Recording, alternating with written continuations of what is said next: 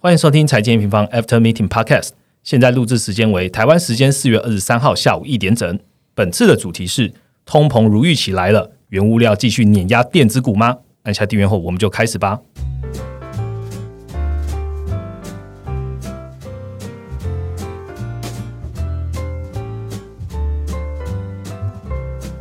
Hello，大家好，我是财经平方的 Roger。呃，本周呢，M 平方有一个非常非常重要的大事要来分享给我们的听众朋友哦。我一定要在口播前面讲，因为有时候在后面讲的话，大家可能就已经先关掉了。就是我们二零二一的五月二十二号要举办一场超级盛大的全球总经影响力论坛。那我相信 M 平方的听众朋友应该都在我们的网站上都有看到了。不过，呃，有些人可能只是听我们的 p o c a s t 所以我还是要跟大家提一下哦。这次的论坛呢，我们邀请到了艾谢克。王博达科技导读周清华，Mula 区块链的顾问 Benson，Jose Investment，JC 财经观点的 Jenny，还有市场先生，当然还有创办人 Rachel 啦。这九位讲者呢，要一起完成这一场盛会哦。那我们讲什么呢？我们其实就是从总金开始讲起，然后讲到了产业的趋势，再讲到了个股，譬如说美股啊 ETF 的投资操作。那其实呢，这也是台湾第一场由自媒体发起，然后没有。你知道没有太多的政府的呃什么研究院的研究员啊什么的这样子举办一场千人的总经论坛，那全部都是实战经验的讲师哦。所以如果你想好好规划二零二一或是接下来二到三年的投资策略的话呢，欢迎到 M 方的官网来了解一下这个活动。好，好，那我们直接进来。呃，今天要讲的主题哦，我们持续推到了二零二一的三月。其实呢，很多人开始就呃，市场就开始发酵，在担忧说，哎，通膨怪兽出来了。那我们从最新的美国的 CPI 公布，还有高档震荡，目前的油价还在六十几呃以上。那看起来也因为去年低基期，让呃通膨这个问题从三月开始就高度的被市场所关注了。那同步看一下最近四月一号啊，不管是 OPEC Plus 的开会，然后还有美伊的核协议这件事情，我们发现，哎。油价看起来它的变数因子啊也相当的多，然后而且油价现在很高嘛，所以我们就好，我们最近也出了很多的报告。那这个报告呢，就是由我们两位研究员来写的，所以同步就是今天我们 podcast 的一起跟我们讲话的研究员啦。我们先欢迎 Ryan。Hello，大家好，我是 Ryan。还有 Jason。Hello，大家好，我是 Jason。好，Jason，上一次 Jason 到我们录音室录音有没有？然后就发生火警，假火警啊？对啊，其实警报而已啦。对，所以被我们归类为就是。地狱研究员哈，还好，最近最近没发生什么事吧？对，但如果现在听众朋友，如果你想要继续往下听的话呢，请你先检查一下手边有没有高风险的资产，好想一想最近有没有在犹豫一些什么，因为 Jason 要开始讲话这样子。好了，那我们我们先请 Jason 来帮我们掌握一下本周的行情吧。本周行情在欧美国家部分，由于上上周 S M P 五百、道琼、Dex 等都才刚创下新高，三月相较弱势的纳斯达克也重返高点。所以本周转向震荡休息，普遍成熟国家股市振幅均在两趴以内。嗯，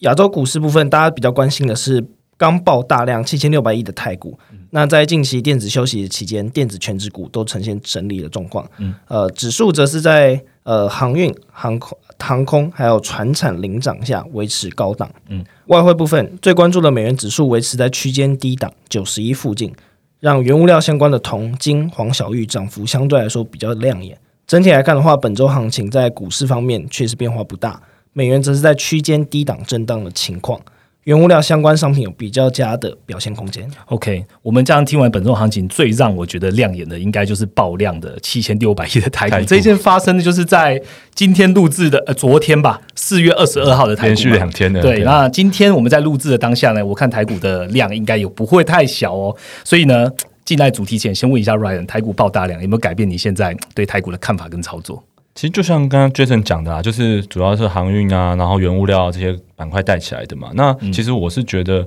目前其实看你看一些国际的价格啦，都都是还有支撑的，像是那种 Apple 落地海指数啊，或是一些船只的租金啊，或是那种中国宝钢的一个钢价，嗯，这些其实都还是一个。还就是都在创高的状况，所以我觉得大家都先不用太担心，说这种会有个长期趋势的反转。可能大家先抓一个五月中旬的一个时间点，就看一下这些报价会不会有个变化。那我自己的话，其实我觉得，呃，这些是比较好看到的报价，但是其实很多像我们比较优秀，就是比较绩优的一些电子全值股啦，可能说像半导体或是一些 IC 设计的这种报价，就是可能会比较是大家看不到报价部分。那我可以跟大家讲，就是这这个部分的话，其实还蛮多的产业有研究员去问回来之后，都还是在一个涨价的情况下，阶段不会改。对，而且其实这个重点关注的重点都还是在美国啦。美国消费市场其实，如果大家有看经济数据的话，就会知道零售才报一个。二十八点二趴的。一个年增，对，所以其实目前的那个美国的一个消费的强劲复苏的趋势是还没有变的，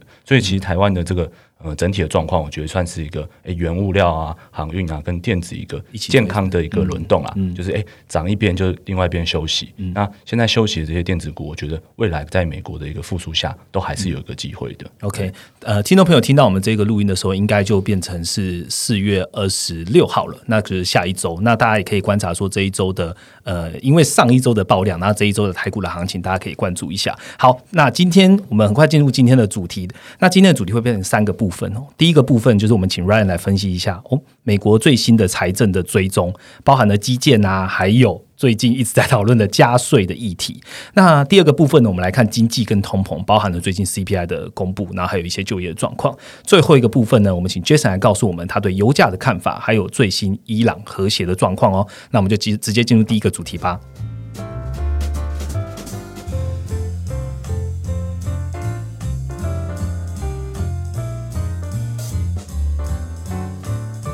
好，马上进入我们第一个主题哦。呃，想先问问美国财政目前的进度啦，因为其实我们在呃年初吧，就一直在追踪说，哦，去年啊，川普提供了这种二点三兆的财政刺激嘛，那同步传染到市场，已经大幅的提升美国二零二一的储蓄率到二十呃一月的储蓄率到二十 percent 以上。那同时零售销售数字也是不错。那拜登的一点九兆现在已经传导到市场了吗？那什么时候才会完整的传到市场呢？Ryan 可以跟大家分享一下。好，那其实这个东西我们在我们报告里面也提到蛮多次了，因为大概三月十七号的时候开始，就是已经陆续有民众就拿到一千四百美元的一个现金支票，所以我们认为说是已经传导到市场了。那传导到这个市场的部分，其实我们从一些经济数据也看得出来，像我刚才讲的那个零售的年增嘛，二十八点二八，那你可以去看它里面的细项，你会看到，哎，原本有点，哎。就是已经去年就一直在创高的一个汽车的一个部分，嗯，诶，在这边又报了一个七十几帕的一个年增，当然有一部分是因为低基期，但是它实际上它的绝对值也是在创新高的。那电子商务的部分，就是呃零售里面比较大的项目，诶，其实也是绝对值在创新高，所以它已经慢慢的就是这个财政的部分已经慢慢的已经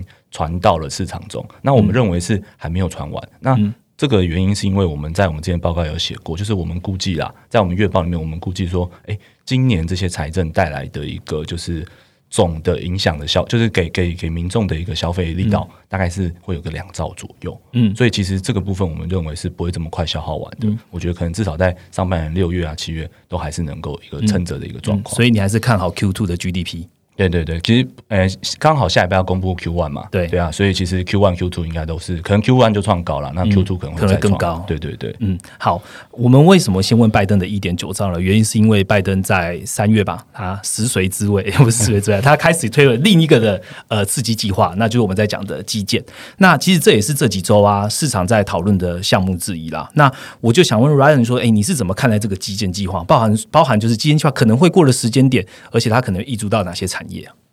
好，那其实这个时间点部分呢，我觉得，哎，大家可能会很好奇啊，为什么？哎，三月三十一号不是拜登又出来讲，怎么到了过一个月之后，才突然又重新拿出来讲？这个东西其实跟市场那个众院他们的那个时程是有关的啦。嗯，因为其实他们原本之前是呃有一个排了开会的两周时间，是，但是这两个两个两周的时间，他们都把它拿去做别的法案。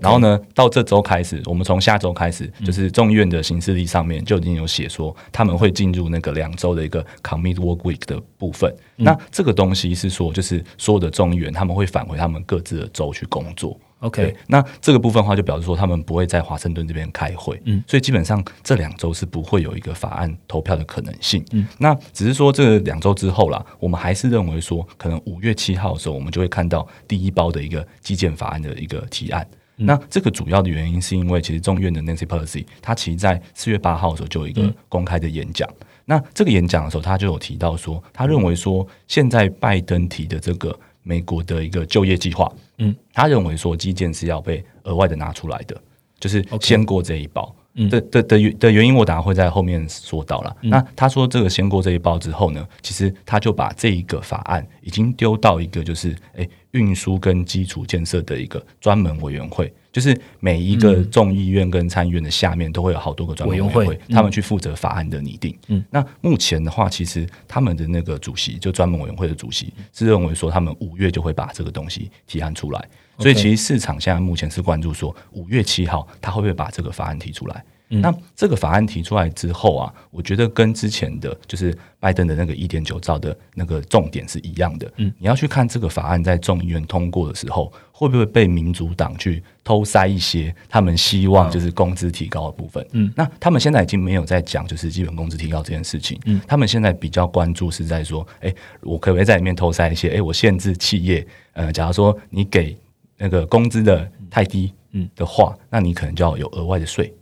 哦，所以还是回到税对。但他们现在其实呃有有点 tricky 啦，就是他有一种做法，就是说，哎，如果你给工资给到怎么样，就有税收优惠，但其实就是一个变相惩罚嘛，对，就看他们会偷塞这种东西进去。那你只要有偷偷塞这种东西进去的话，其实就会共和党就一定反对嘛，这个就会造成一些讨论的时间的延长。那第二个就是你到参议院的时候。假如说你走那个之前我们讲过好多次的一个预算协议，对预算预算调节的一个程序的话，它其实也会违反那个博德的规则。是，所以其实只要有这种这种东西被偷塞进去，那可能众议院在可能通过之后，到参议院那边又要来回。那目前其实 Nancy Pelosi 他讲说，他们觉得这个东西大概七月四号会在众议院完成。对，那 OK 八月是正常就是国会就要休息的时间啊，所以其实时间点是蛮远的。那这个东西的话，中间就会有点变数。那变数就我刚才讲的，他们会不会偷塞一些，就是会造成争争议的一个法案进去？那目前的话，我们还是认为说，因为其实民主党在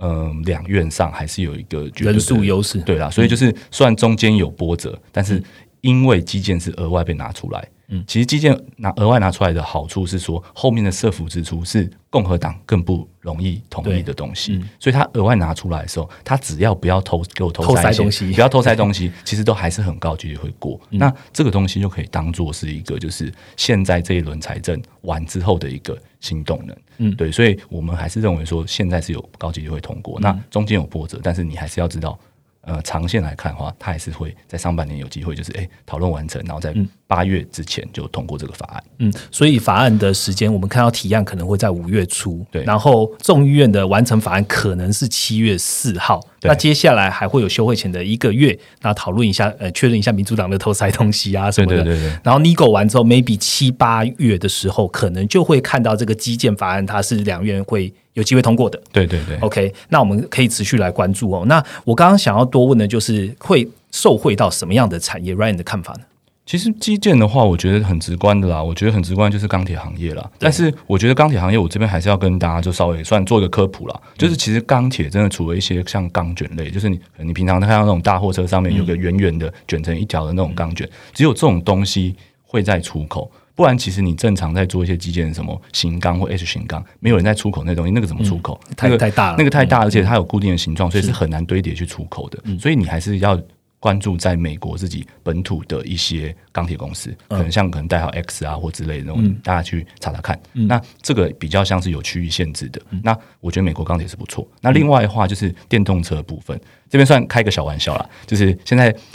呃美国新闻一直在讲说 Nancy Pelosi 她老公。买了一百万美金的特斯拉，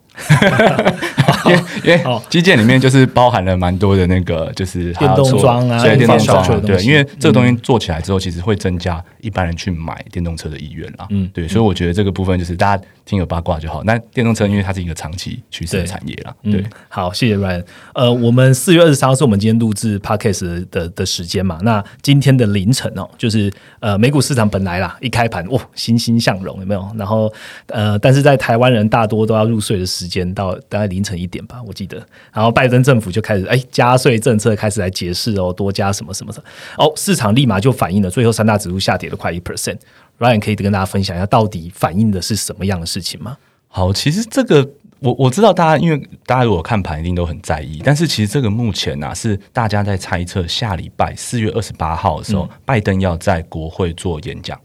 对，就是 Nancy Pelosi 邀他来做演讲，那讲的可能就会是呃加税的东西。呃，对对，财政的下一趴嘛，因为他原本只讲基建那一趴嘛，那接下来要讲社福支出这一趴嘛，对不对？那社福支出这一趴的话，通常大家就会直接要跟加税绑在一起，不然没有预算的。对，所以其实这个部分的话，我觉得还处在一个市场猜测阶段。那这个这个新闻其实是 Bloomberg 出来的，所以其实是有一定的可信度，就是他们可能也真的有在拟这些草稿的部分。嗯，那这个草稿部分，我可以跟大家就是稍微做一些细节解释。就是其实他们呃现在最 care 的是一个叫做资本利得税的部分。那其实美国啊，其实你去如果去看它二零二一年的一个缴税的方案呢，它的资本利得税大概说你一年超过哎四十万美金，四十四万多啊，反正有有尾数，大家可以。去查四十四万多以上的话，最高级距你会被扣二十趴。嗯，对。那他现在就是说，哎，Bloomberg 这边讲说，哎，如果他可能会提的方式是，假如说这个收入超过一百万以上的话，你的资的资本利得税要从二十趴变成三十九点六趴。然后高很多，对，高很多，两倍，两倍啊！而且这还不止哦，它可能还会有个，因为奥巴马健保额外增加一个什么投资的收益附加税，大概三趴多左右。那总体的税税税率就变成四十三点多趴，对，其实就是两倍了，其实就是两倍。那这个部分，我觉得就我觉得他们有一。可能一方面考量就是股市很高嘛，那一定很多人有资本利的状况，那这资本利的如果能够课税，对政府的帮助很大。嗯，那这个目前其实还是一个属于一个猜测阶段。那其实这个部分的话，呃，他们也有讨论到，就是说，那拜登之前讲的说什么啊，不会对那种四十万。以下收以下的人去增加税率的这部分，那这个部分的话就是拆开来的，它就是个人所得税的部分。那个人所得税的部分的话，其实，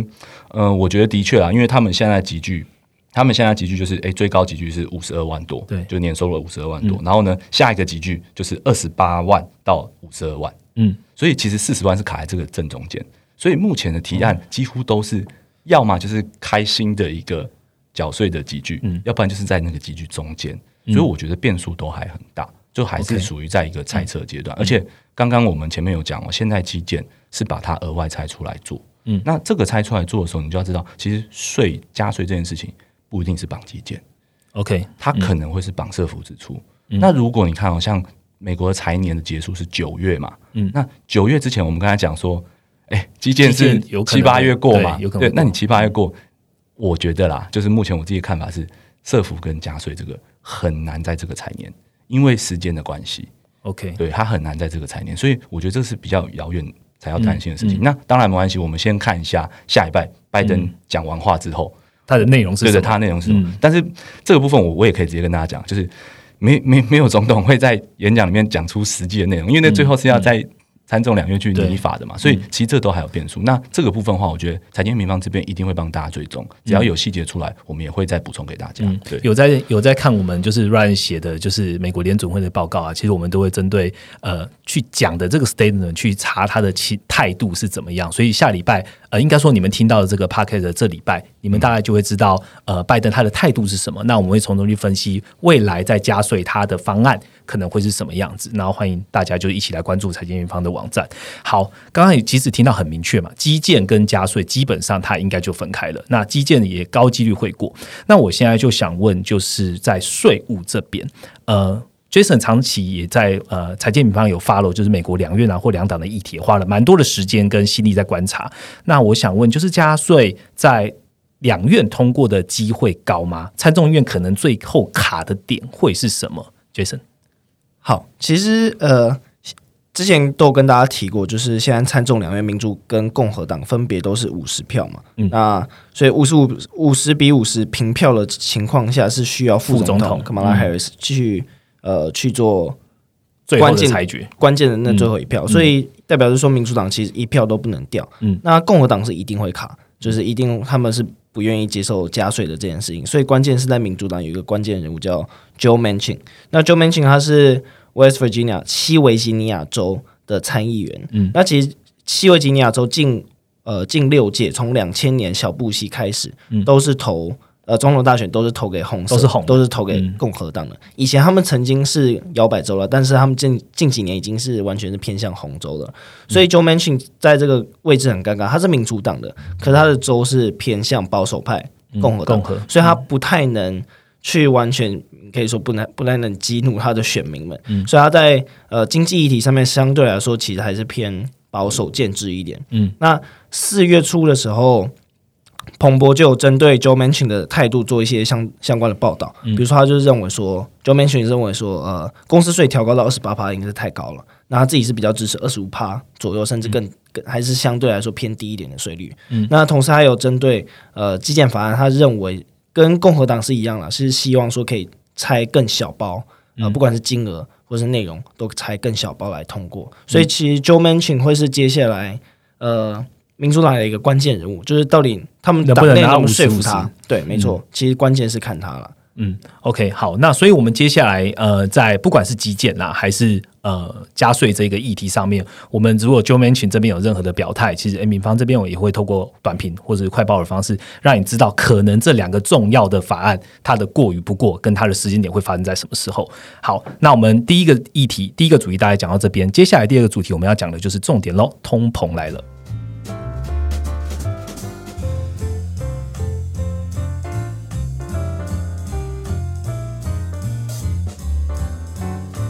好，紧接着进到我们第二个主题哦。呃，我们来看看美国三月的 CPI 年增二点六 percent，那其实是大于市场的预期二点四 percent 的。然后，而且呢，我们发现就是回到了疫情前的水准了哈。那再来看看美国的经济状况，就业跟失业率，非农就业月增持续向上嘛。那失业率从来到疫情后的低点到六 percent，看起来没什么问题，经济条件持续复苏。那物价呢也同步就是一起复苏了这样子。那我们想要替观众朋友问的就是，美国的通膨的趋势是不是就变长期会持续往上呢？那我们就请 Ryan 来帮我们解释一下吧。好，那其实呃，这通膨这个议题，我觉得算很有趣了啊。就是其实你说从细相看，我们也讲过很多次，因为去年的同一个时间点是肺炎疫情最严重的时间，那那时候油价甚至是负油价，所以它本来就有一个超级低的机器。那你用年增率去算的时候，那你一定当然是比较高嘛。对。那另外的话，其实在去年的时候啊，因为你要知道，如果说发生这种经济衰退的时候，房租啊、房价也一定会有一个比较平缓的一个走势。所以其实现在就是 CPI 里面两个。比较呃影响到走势的一个呃项目，都是一个低基期非常非常低的一个状况。那今年其实已经复呃从去年到现在已经复苏了很多，所以其实会造成一个年增率有个攀升的现象。那这个这个我可以觉得可以呼合到我们刚才最前面的一个部分，就是我们一样一样是看五月中旬，因为这个低基期基本上是两个月左右。那所以你到五月中旬再公布，哎，接下来四月的 CPI 的时候，你一样会看到很高的通膨，但是可能也要留意说，这个机器的因素消失之后，会不会最高的年增率通膨就在五月，就落在五月中？对对对，嗯，就短期短期它可能会见高在那里这样子。如果如果短期见高在那里的话，联总会会不会因此有什么样的态度的转变？还是你认为就到五月中后面，其实联总也看到后看到下半年了，所以联总会短期也不会做太多的动作？哦，其实这个部分还蛮有趣的啦，就是如果你看联准会他们现在官员对于通膨的一个表态，他们是很强调通膨的不确定性。OK，就他们其实之前都不都讲不担心通膨，不担心通膨嘛，然后他们现在自己对于这个通膨的呃看法，就是诶，他们有有一个保守的态度。是，然后呢，我觉得这保守态度是很正常的，因为我们在之前的时候就已经知道有低基情因素，对，所以它一定是冲高回落，这是很正常的。那冲高回落完之后，我们就是回头要去看，诶，我们的就业市场。我们看我们的消费市场会不会把这个回落通膨再慢慢的垫高？嗯，对，所以其实我觉得他们也对于这件事情是不确定性，他们就是觉得说我应该是每个月每个月每个月回来看，但是目前我觉得从短线上来看，的确就是到五月中旬，那五月中旬之后才会回到一个正常的机器水准。嗯，那回到一个正常机器的水准之后，我们才知道再来看 CPI，对，再来看 CPI，对，没错。所以联总会的态度基本上，他们也是变成每个月会做一次。就是 review 嘛，确定一下通膨是不是真的是长期的，所以关键的时间点就在五月中。我们来看看，把去年低基期的这个效果消弭掉之后，通膨是不是还造成市场上一个很重要的影响的因素？这样子，Ryan 在讲的这些内容，其实都已已经发生在我们在四月二十号这一周我们发布的快报里面了。所以有兴趣可以来这边看，里面还有一个很重要的一个。议题哈，就是 Ryan 发现很重要的一个点，就是我们来观察哈，回顾两千年跟两千零八年的危机，其实美国政府都采取了一些财政刺激嘛，然后大量的大幅的降息，那两千零八年的 Q E 这样子，那就是要把经济做复苏。那财政跟货币的双动能的益助啊，一样就是到有回顾来看，很像跟今年发生的状况是一样的，因为呃衰退，然后低基期。然后因为很大的刺激而复苏。所以这两次的状况，我们好像发现了一些端倪，来回归来探讨一下这一次是不是跟两千年跟两千年半的状况会是一样的。Ryan 跟大家分享一下这两次的状况吧。好，那这其实是快报的内容，所以我快速的带过，好不好？那其实两千，我们就是总经在看这些事情的时候，一定会回顾过去的历史，就是这次的通膨到底是会不会有个短期的上扬这些事情，我们是回顾过去的历史嘛。那其实你只要看每一次的经济危机发生的时候，其实政府一定先做什么？货币政策先宽松嘛，先大量降息嘛，然后再考虑要不要 QE 购债嘛，就是会先做很多货币。货币政策先对，那货币政策做完之后，我们什么时候看到哎股市的低点或是经济的一个最坏状况？其实就是等财政政策出来，因为财政政策出来之后，它会给一些民众可能说无偿的减税，嗯，让他得到钱，那他这个钱就可以去支撑一个经济的一个落地，对对，可以去做一些消费嘛，因为美国就是一个消费大国嘛。那其实，在两千跟零八的时候都有这样的状况，小布希有减税，那奥巴马是减税加基建。嗯，对，所以其实今今呃去年大家应该就更深刻，几乎是无脑发钱的，对，一整年可能美国民众大概光是拿现金支票就拿快十万台币左右，嗯，所以其实这个东西一拿到后，其实你要想嘛，你拿到这个钱，你消不消费？一定消费啊，你一定会用掉的嘛，尤其你可能失业的时候，你一定会把它用掉，那你当然就是会把这些东西会推升起来，嗯，对，然后然后其实疫情跟过去有一点点不一样的。不同点啊，就是你要想哦，就是很多的厂商是没办法立刻的去复工的，因为我现在还在防疫措施期间嘛。那我的不管是你看现在很夯的海运航运，其实它也有一些是因为疫情的因素，所以它没办法。像之前缺货柜，因为货柜都出口完后就丢在那边回不来，回不来。对对对，就是很多的这种状况，它都是一个短期的一个因素，所以它会把短期短期这个造成之后，会把价格推得很高。嗯，那去年又是一个低基期。所以其实它一定会发生一个很高的一个通膨状况。那这个东西的话，我觉得就是回应到我们报告里面讲的一个补库存的一个循环啊。那这个补库存的循环就是一直补到这种状况去舒缓之后，那它的通膨才来看是不是有长期通膨。就是短期它一定是一个不需要担心的通膨这样。嗯，我们其实，在关键图表也有呃，刚刚 Ryan 讲的内容，然后告诉你说，用一个关键指标来看通膨。从零八年，呃，零呃两千年到零八年到现在，我们都可以用那个关键指标来看，所以欢迎大家来我们的财经云方的关键图表那边来看。我很快做一个总结好了，呃，我们只要发现哦，美国就是有经济衰退，它就会出现一个固定的 pattern，好，比如说呃经济衰退了，然后美国财政货币就开始。进入市场大大量溢注这样子，那隔年通膨在低基的情况下呢，哎，就会明显的出现就是复苏啊回升这样。所以，我们借鉴历史来看一下，就是哎，长期通膨在这一次到底会不会发生？其实我们来看一下，呃，这两次两千年跟零八年呢，他们第一次的通膨。联总会都没有升息的措施，而是等待到通膨第二次回升确立的时候，或者是就业市场状况稳定的时候，才有可能会转向。那这个时间点，就是我们可以来观察。刚刚 Ryan 讲到了五月中旬。在低基期这个效应结束之后，是不是还是有通膨的问题产生？哦，对啊，好，那顺便补充一个，因为我刚刚好像漏讲了，就是其实这个东西我们其实有看一个关键的数据，叫做一个制造业的那个存货销售比。对对，那只要大家就是可以回去我们前台去观看这个数据，因为只要这个数据它继续下去的话，就表示诶它的库存在继续减少，那它可能就会有第二波的一个。补库存的一个状况，那可能通膨就会有个比较长期的走势。你把我关键图表讲的那个关键数据讲出来了，现在就是各位听众朋友直接来看好了。对对对，好，那我们其实，在呃，这这这这一方面是美国的嘛？那其实我们知道，四月四呃四月二十号这一周，加拿大央行也开了一个四月的会议。那加拿大央行明确表态哦，他说要提前升息时间点呢，会提前到二零二二的下半年。那原本他升息时间点是在二零二三。Ryan，那个加拿大央行他为什么要做这个提前升息的动作呢？其实哦，其实我觉得加拿大央行算是很很很勇敢了，走在很前面。对他走在很前面。那那那，我觉得其实这个跟他们自己就是央行，他们有做一些企业调查跟消费者调查是有关系的。就是他们在四月十二号的时候，其实就有针对哎企业还有个人的消费者的预期去做一个，就是算是像 ISM 或 PMI 这种调查。对，然后你会发现，其实他们企业已经回报，就是说，哎，现在的需求已经完全回到疫情前水准。而且企业普遍都认为说这个会持续，他们也愿意增加资本支出。嗯，然后呢，另外的话，在消费者预期的部分，也是创下就是他那个数据开始调查以来的最高，嗯就认为说，哎，他可能在接下来十二个月，他的个人的支出会增加四点五趴以上。OK，对，年增啊，就年增会增加四点五帕以上，所以他们认为说这是已经足够强劲了。但是我这边也要强调一下，就是。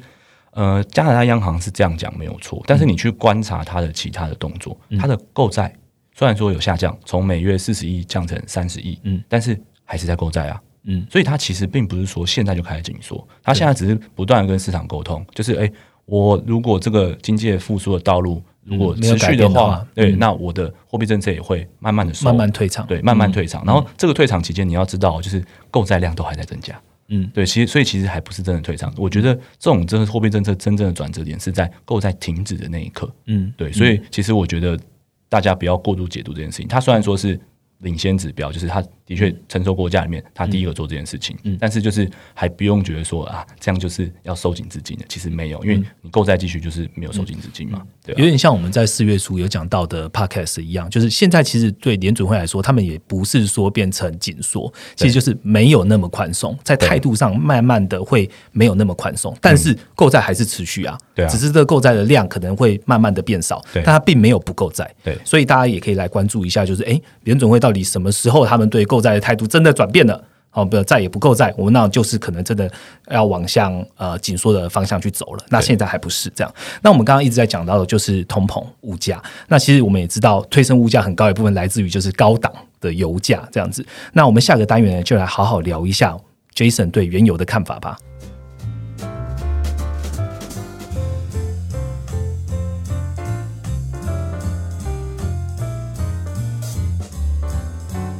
好，刚刚第二个主题呢，Ryan 很快的告诉我们，就是通膨它的一些看法，跟呃联准会甚至加拿大央行这些先进国家他们的一些态度。那接下来我们往下探讨的就是油了。那 OPEC Plus 在四月一号呢举行了部长会议嘛？那大家有如果看我们快报都知道，诶，意外的转向增产。那 Jason 来跟我们分享一下好了，OPEC Plus 的内容跟你对油价的一些看法。好，那我们现在 House View 啊，对于油价的看法是转向呃偏高档震荡。嗯，那我们从两个方向来看，哦，从从两个面向来想，呃，先从需求面的角度出发的话，就是其实是在疫苗出来之后啊，嗯。三个能源机构 I 呃 OPEC、IEA 跟 EIA 啊，那他们对于今年的原油需求预估大概都落在疫情前的九十五到九十七帕，给大家几个数字做参考。那疫情前二零一九年的时候啊，那个每天的原油需求量大概是一亿桶。呃，一亿桶，一亿。那然后二零二零年衰退到九千九千到九千两百万桶左右。那今年大概是九千五百到九千七百万桶的区间。所以，呃，虽然是有比去年复苏大概五百到七百万桶，算是不错的成长率啊。但是相对疫情前的高峰还是来得低。嗯。所以短期之内要在大幅上涨，油价要在大幅上涨的的这个动能是有限的。而且刚刚讲这个需求的数字啊，可能到二零二二年中到二零二二三年。可能才会超过，所以原油的需求相对来说方向是确定的，但是呃，成长力道没有那么强劲。嗯，那从供给面的角度来看的话，其实两个关键，一个是美国的原油，另外一个是 OPEC 的原油生产供给。那美国的原油产量，其实我们预期是今年是反弹有限的。那主要的原因还是因为去年油价崩跌之后，其实把很多油商都给扫出去了，像什么切萨比克啊、怀丁，呃，他们其实都申请了破产。那去年的破产金额是创下二零一六年以来最高最高的金额。那呃，还活下来的那些厂商，像是几个大厂，Pioneer 啊、Oriental、EOG，他们的态度现在在法说会上面态度都是表示啊，今年的资本支出不会调升，也不会拿来做扩产，因为如果你再扩产，那个油价要继续下去，对他们来说其实风险太大了，风险太大。他们他们会把呃自由现金流拿去做发放股利啊。然后或者是去做偿债的降杠杆的动作，所以美国美国的产量今年应该是不会增加到疫情，绝对是不会增加到疫情前大概每日一千三百万桶的水准了。嗯，所以呃，其实之前也有讲过，拜登上台，那其实就是不会再去支持大力支持油气产业。嗯，所以拜登的胜利是 OPEC 的胜利，因为 OPEC 又重新掌夺回了这个油价的话语权、油价的呃掌控权啊、调配权。嗯。那什么样的油价对于 OPEC 来说是一个比较舒服、比较开心的区间呢？我们其实可以看一些关键指标，叫财政平衡油价。那财政平衡油价就是说，对这些石油出口国，多高的油价可以让他们达成财政平衡？嗯，那以中东国家来说的话，大概都是在六十五块左右。那沙特比较高一点，六十八。那伊拉克、阿联酋他们比较低一点，大概六十四、六十五。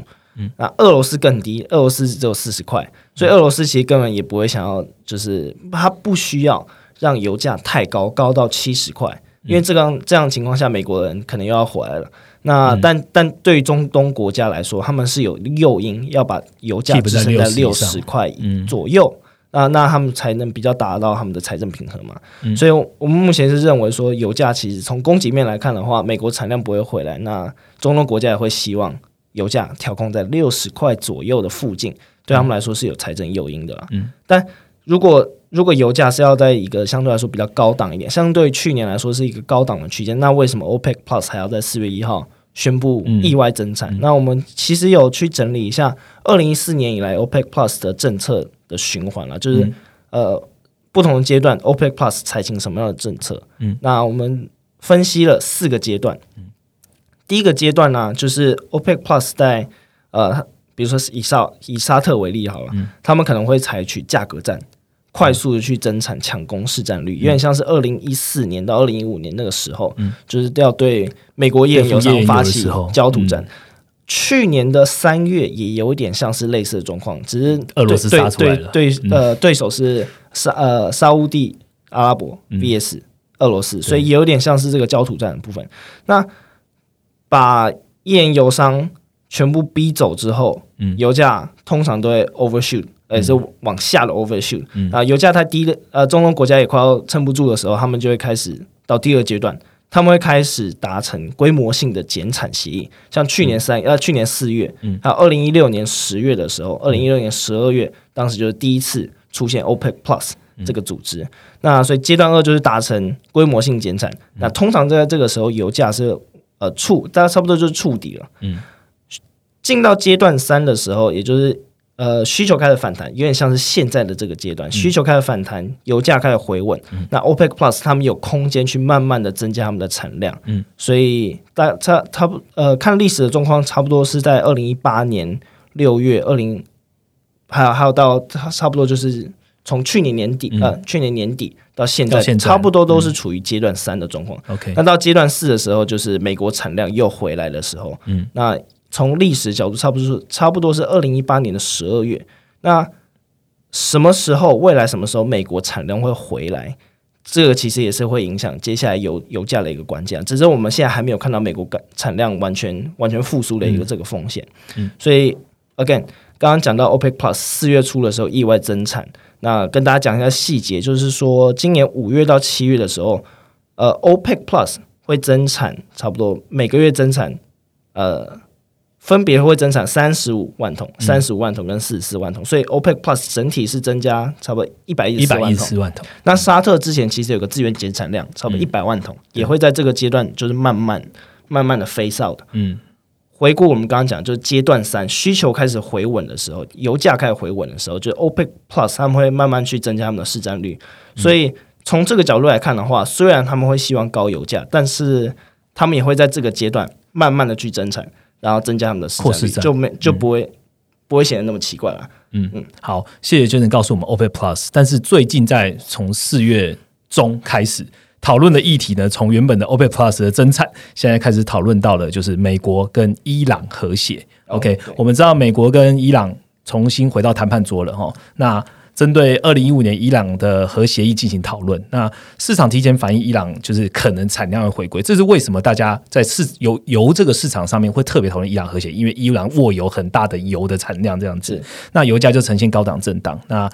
呃供给过剩的隐忧可能又开始被市场讨论了。那 Jason 来跟我们分享一下这个美国跟伊朗和谐吧。好，其实刚刚讲到就是说，我们现在看高档震荡啊，就有点像是现在可能油市的平衡是差不多在六十60块左右的附近，但其实有一个很大的不确定性，甚至可能不是美国比较大的不确定是不确定性是伊朗的这个存在。那为什么呢？是因为其实就是说四月开始，美国跟伊朗就已经在跟呃在在互相谈判了，但还当然还有其他国家，包括、呃欧盟三国、欧欧盟欧洲国家里面重要的三个国家，德国、英国、法国，然后还有俄罗斯、中国这六个国家一起来讨论。那快速讲一下伊朗核协议是什么东西好了，避免大家可能不知道。那伊朗跟美国关系不好，其实不是一天两天的事情嘛。他们从一九七九年伊朗革命，然后到后来人质危机，就是大使馆人质危机，嗯，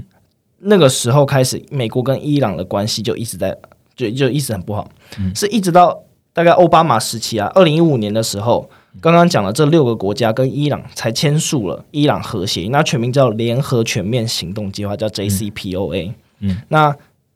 基本上就是限制伊朗在进一步要发展核武，把他们的浓缩铀呃的的那个浓度提高到超过三点七六这个这个差不多这个帕数以上，那换取的就是欧美国家解除他们的石油还有金融制裁。嗯，但后来川普到二零一八年的时候就单方面退出嘛，他觉得这个这个协议有很多漏洞，嗯，像是像是这个协议其实没有管到伊朗的导弹研发计划，嗯，然后也没有管到就是二零三零年以后伊朗核协呃伊朗还可不可以发展核武，嗯，所以川普当时就是不是很开对这个协议不是很开心啊，嗯，他后来就单方面离开，嗯，那是到今年拜登上台之后才开始双方开始挤眉弄眼，嗯。那算是有在试出善意啊，嗯。拜登呃他们四月的时候，虽然双方在奥地利维也纳嗯。有见面，但是其实这个叫间接会谈，就是美国人不能出席。呃，就是美国人跟伊朗人其实是没有直接见面的，嗯。因为美国现在已经退出伊朗核协议，中间其实是靠刚刚那几个国家在当传声筒。嗯，那所以这是目前的最新状况。那跟大家分析三个面向，第一个面向是到底谈不谈得成，第二个是谈得成的话，伊朗原油什么时候会回来，第三个面向是伊朗到底有多少原油可以回来。嗯，那第一个点是到底谈不谈得成，现在有几个分歧的点啊，就是包括说，呃，谁要先让，向谁要先让步。伊朗是认为说美国要先撤销所有的制裁，可是美国是说他们不会先撤销制裁，所以这个两个点，呃，这这两边呃这两边都有点就是卡住了。采取强硬的态度啊。但而而且很多美国对伊朗制裁并不是跟核协议有关，而是跟资助恐怖主义啊，或者是导弹研发计划有关。那这些能不能撤销，其实就是一个蛮大的问号。嗯，第二个刚刚也有提到，就是日落条款啊，二零三零年以后要怎么管？嗯，然后其实美方是想要去做修正，但是伊朗是表示他们不想做任何的修正跟补充，这个也很这个也很难。嗯，第三个有一个分歧点啊，是也是很尴尬，就是伊朗在六月的时候要举行他们的总统选举。嗯，那现在的总统啊，跟现在执政党都是偏温和派的，跟美国已经算是比较接近了。嗯，所以愿意愿意跟愿意跟他们谈的。但是现在啊，他们的国会其实是有强硬派，比较对美国更更强硬、更、嗯呃更敌意态度一点的。嗯对啊，所以就就是如果超过六月之后，然后温和派失就是下台了，失势了。嗯，那其实要继续谈下去也很难。所以这三个分歧点让他们可能可能会让谈判延宕延延宕蛮久的。嗯。不过最新的一些媒体的消息都是有指出说，就是他们双方是有在取得一些进展的、所以有机会谈得成。到底谈不谈得成的，我觉得是是有蛮大的不确定性。那有最新消息，我们会再跟大家 update。嗯，好。第二个点就是说，那如果谈得成的话，伊朗原油大概多快才会回来？因为其实时间点很重要。如果如果伊朗呃原油可能到两三年之后才回来，那那其实现在也不需要担心。伊朗原油产能到底有多少？好，我们等下我们等下第三部分再讲。嗯嗯那多快原油会多快伊朗会回来？那给大家一个怪呃，给一个感觉啊，就是伊朗当时花多久来谈判？他当时其实花二十个月来谈判，谈完了之后又要花六个月啊，中间要经过审查、啊，然后签署协议啊，实际执行，啊欧美国家实际解除制裁，这中间又花了六个月。那等到制裁结束，伊朗开始大幅增产，然后增产到他们接近已经接近理论产能，中间又要花一年，所以其实中间是要花很久的时间啦。那我们在最新的快报里面有列出三个情境，基本上我们是认为说，呃，大概会需要六到十二个月的谈判，因为刚刚还有很多分歧点，不知道到底要花多久，所以实际增产的时间点可能会在明年的年中左右，这是市场普遍预期啦。那如果是这样的话，就是可能关键是在 OPEC 以后要怎么因应呃伊朗新增的供给。嗯。那第二种情境对油价比较不好，也就是刚刚讲到六月，伊朗跟美国就达成协议，在六月之前就达成协议。我赶在选举之前对，没错没错。嗯那这种情况下，其实就可能在今年年底的时候，伊朗就可能开始增产，那相对来说油价的压力比较大。那第三种情境就是，呃谈判没没有结果，那可能伊朗就是看不到原油供给就维持复苏现状，对，没错，就是看不到复苏的这个风险了。嗯，那刚刚提到为什么大家那么担心伊朗，就是第三个点，伊朗到底多少原油？那我们是根据彭博的数据，那彭博现在是跟预估啊，呃，伊朗大概有一百五十万桶，每天一百五十万桶的、呃的剩余产能，也就是说，它大概它的理论产能大概是三百八十万桶，嗯，它现在只有实际产大概产出两百三十万桶，所以这么中间有一百五十万桶的差距，嗯。那今年 OPEC 是预估说，就是这个供需的缺口，就是供给少于需求，大概也才八十万桶每天。嗯，所以如果 OPEC 呃，如果伊朗一进来就超过一进来就直接就供需反转，那对于油价的确是会有一个比较明显的回档跟压力了。嗯好，那呃，总结一下，Jason 刚刚讲的哦，就是伊朗的核协议谈到现在，我们就是最重点就是看最重要的三个可能的情境。那如果真的是最糟糕的情境的话呢，我们就会发现，哎，伊朗可能在年底的时候每日一百五十万桶，OPEC 现在开始协议要增产，那也是一百一十四万桶。其实这样子，这两个相加起来呢，都会带动剩余产能往历史值靠呃超过历史值一日五百万桶哦。那其实其实刚刚讲到说，虽然说是最对油价来说是最糟糕的，可是如果从风风险性资产来看的话，就是如果油价回档回档到五十块左右，相对来说，就是你可能通膨通膨压力就舒缓了嘛对，你殖利率也很难要继续往上，除非你的经就是会